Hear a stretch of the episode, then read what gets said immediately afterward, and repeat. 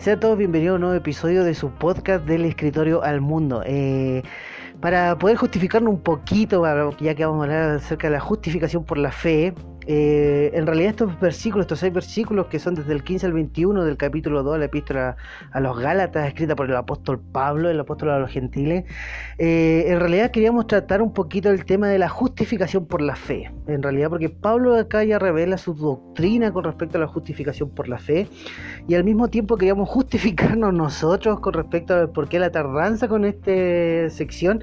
Una es porque se ha generado mucha disputa a lo largo de la iglesia con respecto a la doctrina de la justificación justificación y al mismo tiempo porque en ámbitos modernos aún siguen habiendo ciertos diálogos bastante interesantes por lo demás con respecto a cómo definimos justificación por la fe. Esto obviamente por la nueva perspectiva de Pablo que surgió en, en ciertos sectores evangélicos protestantes después de la revolución de Sander que fue eh, en el año 80 si no me equivoco en el siglo XX y después de que eh, J. Don eh, acuñara el término la nueva perspectiva de Pablo y queriendo eh, realizar un diálogo ahí entre la fe tradicional reformada con la nueva perspectiva de Pablo y los datos que proporcionó Sanders con respecto a su visión de Pablo y la interpretación del judaísmo del primer siglo. Así que hemos tenido mucha lectura, gracias a Dios, con respecto a este tema y al mismo tiempo poder dilucidar los problemas interpretativos del texto porque esta porción que va desde el versículo 15 al 21 genera varios problemas interpretativos. En primer lugar, eh, como ya mencioné, es difícil saber si son las palabras de Pablo que dirige a Pedro frente a toda la asamblea o toda la congregación en Antioquía, o es un comentario de Pablo a lo sucedido en Antioquía. Ahora, eh, en este punto, Donald Carson es bien claro que eh, dificulta un poco el saber si son las palabras que Pablo dirigió a Pedro o es un comentario en donde Pablo ya comienza a hacer su introducción teológica a su argumentación bíblica con respecto a la doctrina de la justificación por la fe. Pero de lo que sí estamos claros es de que esta sección que va desde el versículo 15 hasta el versículo 21, sin lugar a dudas es el corazón de la epístola a los Gálatas. Por eso también nuestra responsabilidad es de reinterpretar bien este pasaje. Una porque es la tesis central del libro. Si usted lee la epístola a los Gálatas de manera eh, cotidiana, usted se va a encontrar que esta sección del versículo 15 al 21 son el corazón de la epístola misma, que posteriormente, desde el capítulo 3 en adelante, Pablo se va a encargar a em, ahondar un poco más con respecto a su argumentación. Pero esta, este, esta porción bíblica son el corazón mismo de la epístola. Por lo tanto, también es una de nuestras responsabilidades de poder interpretar bien lo que Pablo quiere transmitir en estos seis versículos. Ahora, hablando con respecto al tema de la interpretación como tal, eh, es interesante porque otro problema interpretativo que surge de este, de este texto es una citación al Salmo 143, en donde muchos igual están en duda si es una citación formal al Salmo 143 o simplemente Pablo sacó estas palabras sin tener la intención de citar el Salmo. Así que también tenemos que dilucidar si es una citación formal al Salmo, una citación formal del Salmo 143, o simplemente son palabras que nosotros interpretamos como una citación al Salmo. Así que también tenemos un problema interpretativo ahí, una dificultad interpretativa. Otra dificultad interpretativa que surge dentro de este texto es em, la versión Reina Valera, cómo traduce las frases, eh, por ejemplo, en el versículo 16 cuando eh, Reina Valera traduce eh, de la siguiente forma, sabiendo que el hombre no es justificado por las obras de la ley, sino por la fe de Jesucristo, nosotros también hemos creído en Jesucristo para ser justificados por la fe de Jesucristo y no por las obras de la ley. Si esta interpretación de traducción de Reina Valera fuera tomada así tajante, eh, de manera gramatical, sin tener en consideración el contexto en el cual está, eh, podríamos llegar a determinar que la nueva perspectiva de Pablo llega a tener cierta validez o incluso a refutar la corriente tradicional con respecto a la justificación por la fe desde la época reformada y en eso también queremos ahondar un poquito en esta una vez que lleguemos a esa sección. Ahora, también tenemos que eh, entender un poco este problema, ¿no? Porque la NTV y la NBI traducen muy bien este versículo dándolo, dándole el énfasis del, o el sentido, mejor dicho, del texto, ¿no? No siendo gramaticalmente correcto, sino eh, en el sentido correcto, dándole el, significado que Pablo le quiso dar a esta palabra. Ahora hay un problema gramatical en griego, porque si usted se comienza a averiguar, eh, en el griego da para ser traducido sino por la fe de Jesucristo y para ser justificado por la fe de Jesucristo, lo cual validaría eh, la gramática griega. Ahora, dentro del contexto, eh, no, no, se validaría esta traducción. ¿eh? Dentro de este contexto, el sentido sería más bien por depositar la fe en Jesucristo. Por lo tanto, igual tendríamos que ahondar un poquito con respecto al tema de las eh, traducciones bíblicas con las cuales nosotros trabajamos.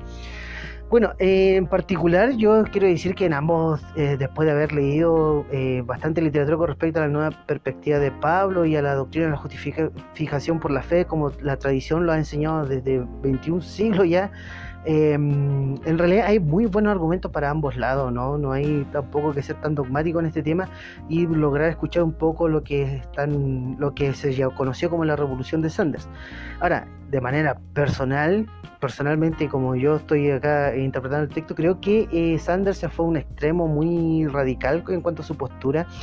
Y yo quería empezar este texto hablando con respecto a mm, cuál es el problema interpretativo generalmente de por qué la nueva perspectiva de Pablo se desvió de manera radical con respecto a la doctrina de la justificación por la fe, redefiniendo la doctrina en sí misma. Bueno, si usted eh, está estudiando en algún seminario, algún instituto o está eh, ahondando en alguno dentro de esta época de pandemia en algún curso de la, Biblia, lo más probable es que usted haya escuchado la importancia del contexto histórico en el cual fue escrita la Biblia, ¿no? O, o la carta, en este, en este caso en particular, la carta a los Gálatas. Una de las cosas que nosotros tenemos que tener en claro es que el contexto histórico, este marco más amplio que nosotros tenemos de la carta, que no muchas veces, y es lamentable este hecho, que llegamos ya con un concepto preconcebido a las epístolas o a, la, cualquier carta del Antiguo Testamento, cualquier libro del Antiguo Testamento, muchas veces llegamos con doctrina ya establecida en nuestra mente y por lo tanto el texto eh, es más dilucidable de esta forma, ¿no? Llegamos con la teología, Cristo murió por mí, Él pagó mi pecado, mira acá en Gálatas dice esto, sin entender el trasfondo histórico que este marco más grande que nos ayuda a comprender cuál, era la crítica que Pablo le hacía al judaísmo de la época. Muy bien. Dentro de la nueva perspectiva de Pablo, el gran problema de por qué llegaron a conclusiones muy diferentes con respecto a la tradición reformada desde el siglo XVI fue básicamente de que eh, Sanders dijo que el contexto histórico en el cual Pablo escribió esto, es decir, el judaísmo del primer siglo, no tenía relación con la pregunta cómo un hombre es justo delante de Dios, sino más bien cómo un hombre permanece en la comunidad del pacto con Dios. Por lo tanto, la pregunta ya no es cómo una persona es justificada delante de Dios, es decir, cómo una persona es salva delante de Dios, sino que la pregunta es cómo la persona se mantiene salva con Dios. Y obviamente las conclusiones llegan a mm, conclusiones muy diferentes, no dos vías de conclusión. Por lo tanto, en este punto yo quería animarlo a ustedes a leer eh, de manera muy eh, tranquila ¿no? y muy hondada el, verdadero pensamiento de Pablo, escrito por N.T. Wright. Y eh, al mismo tiempo, una vez leído ese libro, pueden leer El futuro de la justificación por John Piper, que en realidad es un libro exegéticamente muy bueno John Piper se encarga de hacer dar una respuesta al pensamiento de Sander y de Wright con respecto a la nueva perspectiva de Pablo y de por qué, según eh, la revolución de Sander, deberíamos reinterpretar el pensamiento de Pablo, dado que eh, Lutero, Calvino y los demás reformadores malinterpretaron el contexto histórico en el cual Pablo escribió. Por lo tanto, eh, esta es una señal de alarma y también una señal de motivación de nosotros de buscar el contexto histórico en el cual una carta fue escrita o alguna porción de la escritura fue escrita, porque la, verdad es que eh, estas dos tendencias ¿no? de, definir la justificación por la fe eh, básicamente se difieren en el contexto histórico. Porque Lutero, Agustín, Calvino y los demás eh, teólogos de la iglesia de la tradición eh, más reformada eh, interpretaron el judaísmo de Pablo como que los judaísmos querían responder la pregunta ¿cómo un hombre puede ser salvo obedeciendo la ley? Mientras que Sander en su libro Pablo y el judaísmo palestino, él se encarga de dilucidar de que en realidad malinterpretaron a Pablo porque Pablo no estaba intentando responder esa pregunta. Así que el contexto histórico ahí cambia, el contexto histórico varía y por lo tanto las conclusiones a las cuales llegamos van a ser muy diferentes a la que la tradición de la iglesia nos enseña. Ahora, obviamente nosotros intentamos no ser tradicionalistas porque la tradición nos enseña que tenemos que ser así, sino por un tema de que la Biblia enseña que tiene que ser así, el contexto histórico enseña esto o nos lleva a ciertas conclusiones. Así que en este caso yo estoy completamente de acuerdo con los reformadores, con la tradición de la iglesia que ha interpretado Pablo a partir de esa pregunta, ¿cómo un hombre puede ser justo delante de Dios? Y de esta perspectiva, eh, lamentablemente, mm, muchas veces nosotros quedamos aparte, ¿no? ajenos a esta discusión porque lo damos por sentado el tema de la tradición de la iglesia. Pero hay que verle el punto bueno de esto, que la nueva perspectiva de Pablo en realidad lo que ha fomentado es, o animado en realidad a muchos eruditos y a muchos predicadores, es a incluirse dentro del debate y a ver si realmente nuestra interpretación estaba en lo correcto o incluso nosotros fuimos eh, extraviados por introducir al texto un, contexto histórico que no era propio del texto, ¿no? Una mala interpretación del contexto histórico puede variar mucho la interpretación eh, bíblica la cual nosotros estamos haciendo. Así que esta era nuestra declaración de inicio. Bueno, Ahora, para comenzar, Pablo eh, es interesante porque en esta porción Pablo ya deja ver su pensamiento y al mismo tiempo nosotros podemos eh, lograr ver lo que Pablo quería hacer con respecto a la justificación por la fe. Y para comenzar a, entender un poquito mejor esto, yo quería animarlo a que estos seis versículos en realidad ya tienen un tema central que podríamos titularlo Todos somos justificados por la fe. Del versículo 15 al 16, Pablo trata de, eh, de que Pedro y los demás judaizantes vean la incoherencia al exigir a los gentiles que vivan bajo la ley para su justificación, siendo que ellos también creyeron en Jesús para su justificación o para ser justificados. Es decir, Pablo quiere que Pedro y los demás eh, judaizantes vean lo ridículo que es exigirle a los judíos que creyeron en Cristo Jesús vivir bajo las normas de la ley o eh, vivir bajo la obediencia de la ley cuando en realidad ellos mismos tuvieron que obedecer a Cristo para ser justificados. Por lo tanto, Pablo quiere que vean esta incoherencia en su razonamiento de ellos. Del versículo 17 al 18, Pablo les recuerda que tanto judíos como gentiles son pecadores, pero que el abandono a la ley no torna el Evangelio de Cristo un instrumento al pecado. Esta era una queja que se levantaba en contra de Pablo, que igual vamos a dilucidar en el versículo 18. El versículo 19, Pablo les afirma que la propia ley nos lleva a creer en Cristo, es la ley misma la cual nos lleva a confiar en Cristo Jesús. Del versículo 20 al 21, Pablo aclara que su defensa tan apasionada que él eh, en estos versículos hace se debe a la importancia de la muerte de Cristo que refleja el principio de la gracia. Así que vamos a ver cómo eh, Pablo desenglosa su argumentación en este corazón de la epístola. En el versículo 15, Pablo dice lo siguiente. Nosotros judíos de nacimiento y no pecadores de entre los gentiles. Bueno, en el versículo 15 Pablo parece utilizar el lenguaje que empleaba Pedro y que obviamente Pedro tomó prestado de los judaizantes. Este nosotros es muy categórico a una distinción racial nosotros judíos de nacimiento. Y la idea que Pablo, o la idea de Pablo es lograr que vean la incoherencia de su acción utilizando su propio lenguaje de ellos, el propio lenguaje distintivo que ellos ocupaban. Mire por favor cómo sigue el versículo, y no pecadores de entre los gentiles. Esta afirmación revela la mentalidad judía nacionalista que estaban teniendo estos judaizantes y la idea obviamente despectiva en contra de los gentiles que no habían recibido la ley como gracia de Dios en el monte Sinaí o a través del pacto que hicieron en el monte Sinaí. Porque según la mentalidad judía, este pacto fue un matrimonio eh, realizado entre Dios y el pueblo de Israel, en donde la ley fue dada o otorgada por Dios para establecer esta alianza. Y si ellos obedecían la ley, serían pueblo especial de Dios. Dios les daría una tierra próspera, bendiciones espirituales y materiales y demás. Bueno, bajo esta mirada, por supuesto que los israelitas, los judíos daban énfasis en la obediencia a la ley. Ahora vea por favor el versículo 8 del capítulo 3. Y dice, y la escritura previendo que había de justificar por la fe a los gentiles, Pablo aquí ya está negando esta idea de supremacía racial, dio de antemano la buena nueva a Abraham diciendo en ti serán benditas todas las naciones. Bueno, una de las enseñanzas rabínicas que usted puede encontrar con respecto a la interpretación de Abraham o cómo Abraham fue justo delante de Dios es según ellos interpretan Génesis 26.5, en donde dice, por cuanto yo Abraham mi voz y guardó mi precepto, mis mandamientos, mis estatutos y mis leyes, ellos interpretaron este pasaje como que Abraham había recibido la ley como una revelación especial para él, de tal manera que él pudo cumplir y obedecer la ley y de esta forma fue justificado delante de Dios, o fue justo delante de Dios.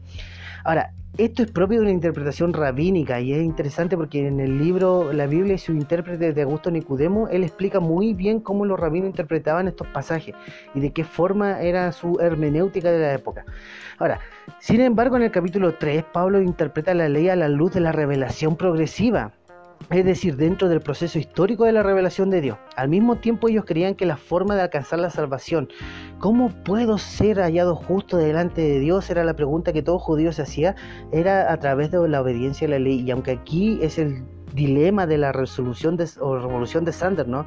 Debemos recordar que el problema de las eh, conclusiones tan separadas se debe al contexto histórico, que según Sander, Lutero, Calvino y Agustín interpretaron mal el contexto histórico de Pablo y de esta forma obviamente las conclusiones serían diferentes como ya mencionamos al inicio. Ahora, ¿cuál es el problema con, con la disputa que levantó Sander con su revolución? Es que muchos rabinos en el siglo XX llegaron a decir, no, no, no, Lutero, Calvino, Agustín interpretaron muy bien a Pablo, el que se equivocó en interpretar el judaísmo fue el propio Pablo, lo cual suena ridículo si Pablo en Efesios o sea, perdón, en Filipenses habla de que él fue hebreo de hebreos y que en esta propia Gálata Pablo habla de que fue un aventajado dentro del judaísmo de su época, así que sería muy ridículo que Pablo haya interpretado mal el contexto judaizante de su época.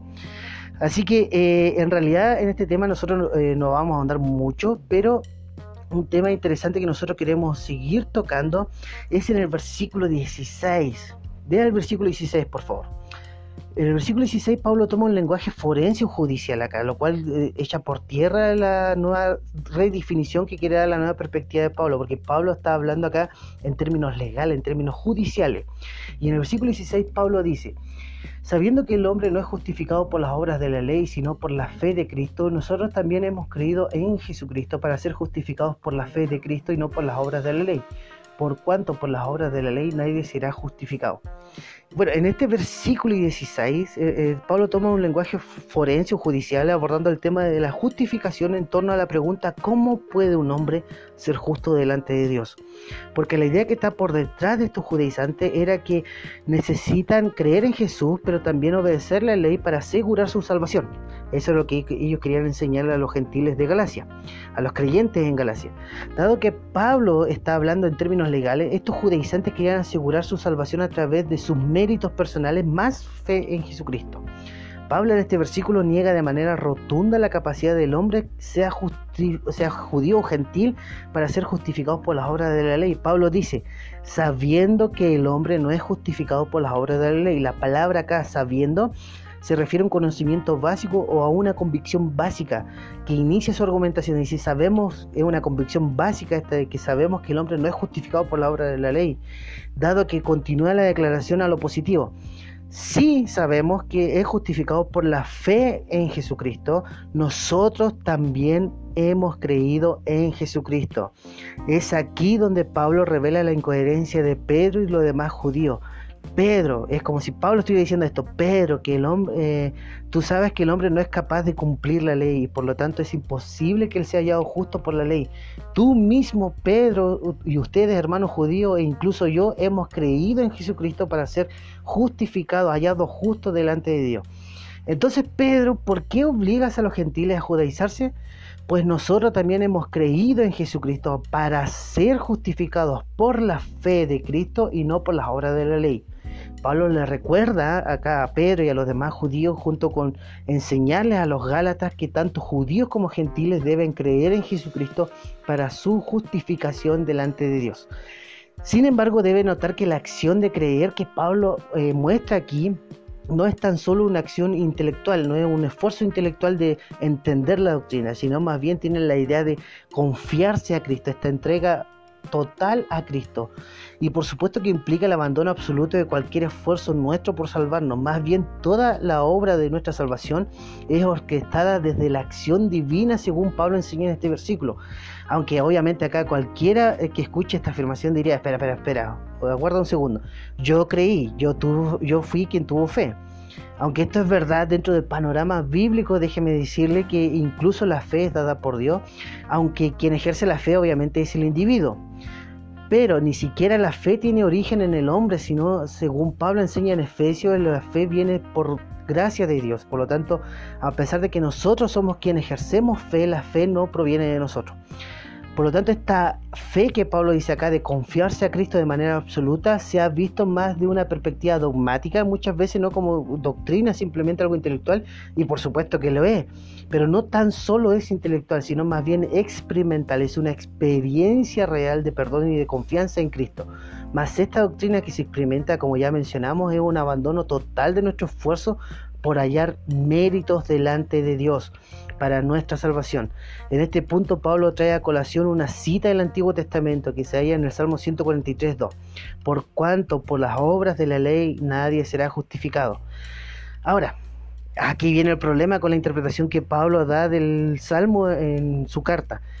Este salmo, si usted lo lee en el Salmo 143, usted se da cuenta que en ningún momento se menciona las obras de la ley como lugar o como motivo para justificarse delante de Dios. Pero ¿por qué Pablo ocupa este argumento del salmo en su citación a, validar su doctrina de la justificación por la fe? Bueno, eh, en primer lugar, muchos han dudado de que esta sea una cita formal porque eh, en realidad no está escrito eh, como Pablo siempre cita, ¿no? cada vez que cita el Antiguo Testamento, Pablo dice, está escrito o como está escrito, pero aquí no se ve esa citación y por lo tanto muchos dicen, no, Pablo posiblemente no estaba citando el Antiguo Testamento. Sin embargo, eh, eh, esta declaración no, es tan, o este argumento no es tan fuerte. Bueno, y en segundo lugar también hace una correspondencia parcial del Salmo 143, lo cual dice, porque todos los seres, el Salmo 143 literalmente dice así, porque todos los seres vivos no serán justificados delante de ti. No hay ninguna mención a la ley, no hay ninguna mención delante de esforzarse por obedecer la ley. Por lo tanto, ¿cómo Pablo utiliza este salmo en este versículo? Muy bien, eh, una cosa que nosotros tenemos que ver, veamos un poco el salmo en cuestión, ¿no? Para ver cómo Pablo cita este salmo. El Salmo 143, si usted lo tiene en su Biblia, le recomiendo que lo lea. Y en el Salmo 143 usted se da cuenta que es un, un salmo conocido como el Salmo de penitencia. Y es considerado una lamentación individual del salmista. El salmista se está doliendo y angustiado por la persecución que está sufriendo. Esto usted lo ve en el versículo 3 y 4. En el versículo 6, él extiende sus manos delante de Dios, pues es el único que puede salvarlo. Y es en este momento que él invoca al Señor. El salmista no apela a su inocencia y sí apela a la misericordia, a la fidelidad del Señor y a su justicia. Eso en el versículo 1. Vea el versículo 1. En el verso 2 queda claro que para el salmista él está consciente obviamente de su pecado y que el juicio divino solamente dejaría en evidencia su culpabilidad. Veamos el verso 2. Y no entres en juicio con tu siervo, porque no se justificará delante de ti ningún ser humano. Este clamor deja en claro que el salmista no está negando la posibilidad de justificación, y sí niega la posibilidad de ser justificado en base a propios méritos. La idea de la citación que Pablo hace este versículo es algo así más o menos. Ningún hombre será justificado si es juzgado con base en sus propios méritos, sin embargo, si es justificado confiando en la gracia, misericordia por parte de Dios. Esta es la idea del Salmo. El salmista en ningún momento está negando el que podemos ser justificados, pero sí el salmista niega que es, imposible ser justificado en base a nuestros méritos, en base a nuestras obras. Por lo tanto, el salmista está diciendo necesito ser justificado, pero no a través de mi mérito, porque si tú entrando en juicio contigo simplemente quedaría en evidencia que yo soy culpable, pero si tú me justificas en tu gracia y en tu misericordia, verdaderamente seré justo. Por lo tanto, ese es el sentido del salmo y Pablo lo utiliza como argumento aquí en el versículo 16. Ahora, otro asunto interesante es la declaración en futuro que Pablo da acá. Será justificado. Posiblemente, posiblemente en el versículo 16, cuando usted ve, eh, por cuanto por la obra de la ley nadie será justificado, esta idea de futuro de Pablo posiblemente tenga en mente el juicio divino cuando Dios ya termine todo y llegue el, día del juicio final y Dios eh, dicte su veredicto santo frente a toda la humanidad. Muy probablemente Pablo está diciéndole acá, ustedes ya gozan de esta justificación aquí ahora, para que cuando llegue el día del juicio divino ustedes ya conozcan el veredicto del Señor. Cuando el veredicto sea dado, ustedes gozarán o anticiparon esta justificación delante del Santo Dios. Por lo tanto, esta es una idea que Pablo puede tener en mente al hacerlo en futuro. Ahora, en el versículo 17, Pablo continúa su argumentación y dice lo siguiente, y si buscando ser justificados en Cristo, y si buscando ser justificados en Cristo, también nosotros somos hallados pecadores. Ahora, esta declaración de Pablo parece tener un sentido a la luz de la experiencia de Pedro y de los demás judíos cristianos. La idea de Pablo aquí es decirle a los judaizantes que al igual que él en un tiempo pasado observaban la ley como base para su justificación delante de Dios, y en lugar de esto ahora descubren su lugar de ser justos delante de Dios en Cristo, se sitúan en el nivel de también nosotros somos hallados pecadores. Porque la idea es que una vez que abandonaron la ley como observancia para hallar justificación, ahora hallaron su lugar de justos delante de Dios en Cristo Jesús. Por lo tanto, son lo que lo único que hicieron fue descubrir que ya eran pecadores, no que eh, se, se convirtieron en pecadores, como muchos judíos pensaban, sino que eran pecadores y necesitaban ser justificados delante de Dios. Por lo tanto, en este punto un judaizante podría levantarse y decirle a Pablo, eh, espera, espera, espera. Pablo, tú dices que somos justificados por la fe en Cristo y no por cumplir las obras de la ley, pero Pablo, ¿esto nos hace que en lugar de haber menos pecadores en realidad aumenten los pecadores? ¿No hace acaso esto a Cristo un agente o un ministro del pecado? Bueno, Pablo responde en ninguna manera.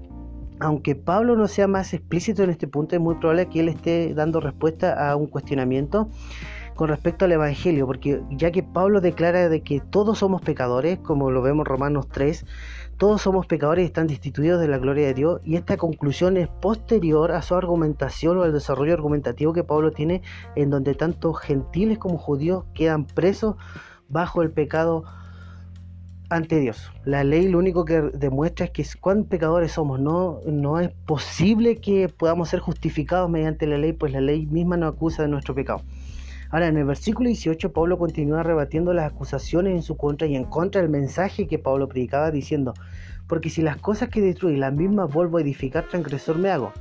Este versículo puede ser entendido a la luz de la acusación anterior. Si alguno que confió en Cristo para, hacer, para su justificación lo sustituye por obedecer la ley como forma de justificarse, se hace de nuevo pecador y Cristo no puede hacerse responsable por esto. Dado que los judaizantes querían que los gálatas mantuvieran en vigencia la ordenanza de la ley, si estos, si gálatas abandonan a Cristo para volver a seguir la ley, se vuelven pecadores nuevamente.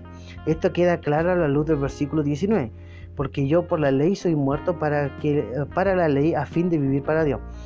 ¿Qué quiere decir Pablo? A la luz de este versículo eh, podemos entender de mejor manera el versículo 18, dado que el transgredir la ley no proviene de alguien que ha muerto a la ley, esta idea, esta es la idea en general que Pablo quiere decir, dado que el ser eh, condenado, pecador o transgresor por la ley requiere vivir bajo la ley, como medio para alcanzar la justificación, Pablo deja en claro que cualquier persona, y quiere enseñarle esto a los gentiles y a los judíos que estaban ahí, decirle que cualquier persona eh, murieron a la ley, es absurdo volver a estar bajo ella. Cuanto más absurdo sería para los galas estar, bajo un yugo que nunca tuvieron, pues estar bajo la ley, según Pablo explica en el capítulo 3 de Gálatas acá, del versículo 10 a 11, es estar bajo maldición de la ley. pues nadie pudo cumplirla y al mismo tiempo nadie puede justificarse ante Dios por las obras de la ley. Sin embargo, ¿por qué decir que eh, por qué Pablo dice por la ley murió para la ley? Bueno, dado que en el siguiente versículo Pablo afirma la sustitución de Cristo en mi lugar frente a la maldición de la ley, Pablo está diciendo todo aquel que confía en Jesús ha muerto la ley, pues Jesús bajo la ley murió por mí. La maldición de la ley ya no tiene poder sobre mí. La propia ley me condenaba, pero según leemos en el versículo 20, el cual me amó y se entregó a sí mismo por mí, Pablo afirma la sustitución. Ahora esto queda claro, o más claro en realidad, a la luz del capítulo 7 de Romanos, en, donde los primeros seis versículos Pablo eh, trata la analogía con el matrimonio que sufre un divorcio, diciendo que si la esposa se casa en segundas nupcias está y estando su marido vivo se convierte en adúltera, pero si el marido muere ella queda libre para casarse otra vez sin cometer adulterio. Esto es claro en el versículo 4 del capítulo 7 a los romanos. Así también vosotros, hermanos míos, habéis muerto a la ley mediante el cuerpo de Cristo, para que seáis de otro, del que resucitó de los muertos, a fin de llevar frutos para Dios. Aquí Pablo aborda la ley como sin dominio sobre los creyentes, pues Cristo murió bajo la ley y resucitó para vivir con él. Mas Pablo en el versículo 19 aquí en Gálatas, del capítulo 2 de Gálatas, continúa diciendo a fin de vivir para Dios. Y la idea por supuesto no es que eh, morimos a la ley mediante la sustitución de Cristo, sino que ahora vivimos ya no bajo maldición, sino ni bajo el control de la demanda de la ley, sino bajo el control de Dios y con el propósito de vivir para Dios con Cristo estoy juntamente crucificado. Bueno, es claro para todos nosotros que la cruz eh, para Pablo era el centro de su adoración. En el capítulo 6 Pablo lo deja en claro. En la cruz no solamente Pablo ve el poder de Dios, sino que también muestra la miseria y el pecado que nosotros acarreamos en sí mismo. Es allí donde mis méritos terminan porque Jesús tuvo que morir por mí, acarrear la maldición por mí. Y ahora yo morí con Cristo en la cruz con respecto a mi responsabilidad ante la ley. Y esta es la idea que Pablo está teniendo acá cuando habla con Cristo estoy juntamente crucificado. Y la idea de Pablo es una idea legal. La idea que tiene Pablo es que la ley me condenaba, yo estaba bajo la ley, era maldito bajo la ley, pero Cristo tomó mi lugar bajo esta maldición, bajo esta condenación de la ley, y Él pagó mi deuda ante la ley. Por lo tanto, ahora en cierto aspecto yo no morí totalmente, pero sí bajo las demandas de la ley yo morí, porque Cristo tomó mi lugar y por lo tanto soy libre de la ley. Para la ley yo ya no estoy vivo, no, no, tiene dominio sobre mí. Y esta es la idea que Pablo está tomando acá con eh, estas palabras, con Cristo estoy juntamente crucificado, porque la idea es que ya Pablo murió para la ley y que todos nosotros en realidad morimos para la ley y ya no tiene dominio ni maldición sobre nosotros, pues Cristo cargó con esta maldición según informe en el versículo 13 del capítulo 3. Y ya no vivo yo, más Cristo vive en mí. Por impresionante que suene, aquí Pablo trata el tema de que somos libres de la maldición de la ley, más, nuestra, vida ya no es nuestra, pues ya hemos eh, muerto con Cristo. Ahora, ¿quién vive en nosotros es Cristo? Y hablando en términos de una íntima relación o de una íntima unión con Cristo, Pablo continúa diciendo, y lo que ahora vivo en la carne lo vivo en la fe del Hijo de Dios, el cual me amó y se entregó a sí mismo por mí. Pablo quiere que los Gálatas entiendan la siguiente eh, principio. Cristo hizo su habitación en cada creyente y que su unión íntima con Cristo ya no viven pensando en cosas de este mundo, sino que vivo en la fe. Vea por favor el contraste que Pablo hace en cuanto a la vida. Vivo en la carne, y vivo en la fe. Pablo aclara cuál es el ¿Cuál es esta fe o la vida de fe que Pablo está definiendo acá? Esta vida de fe está centrada en el Hijo de Dios como el objeto de la fe, en el cual toda su vida gira en torno al Hijo de Dios el cual me amó y se entregó a sí mismo por mí. Dos conceptos son entregados por Pablo acá en esta, en esta frase.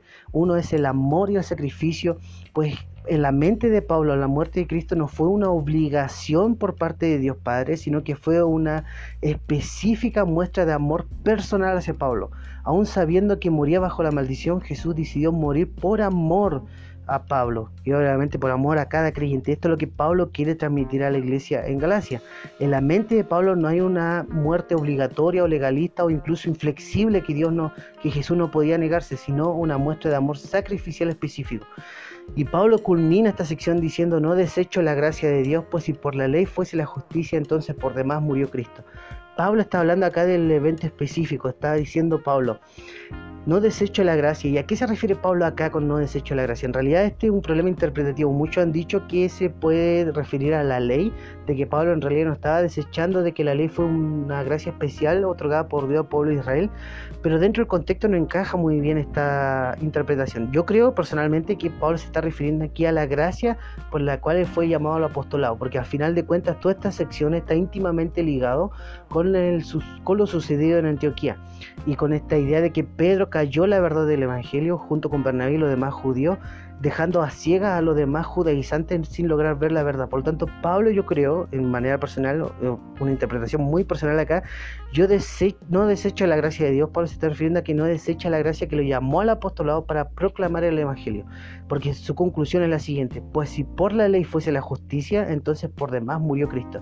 Y para Pablo esto es completamente inadmisible, incuestionable de que Jesús murió por mí no murió eh, por nada, no murió de manera vana, sino que Jesús murió para pagar mi precio en la cruz del Calvario. ¿no? Y esta es la idea que Pablo quiere transmitir acá. Y por lo tanto acá, a pesar de que eh, estemos hablando dentro de un, contexto del siglo XXI en donde la muerte sustitutoria no tiene mayor relevancia, sí el término de la justicia obviamente queda más explicado a la luz de eh, la justificación por la fe hemos avanzado en esto y obviamente sería bueno leer libros que hablan con respecto a la doctrina de la justificación por la fe y al mismo tiempo eh, desearles que tengan un buen fin de semana y que Dios los bendiga.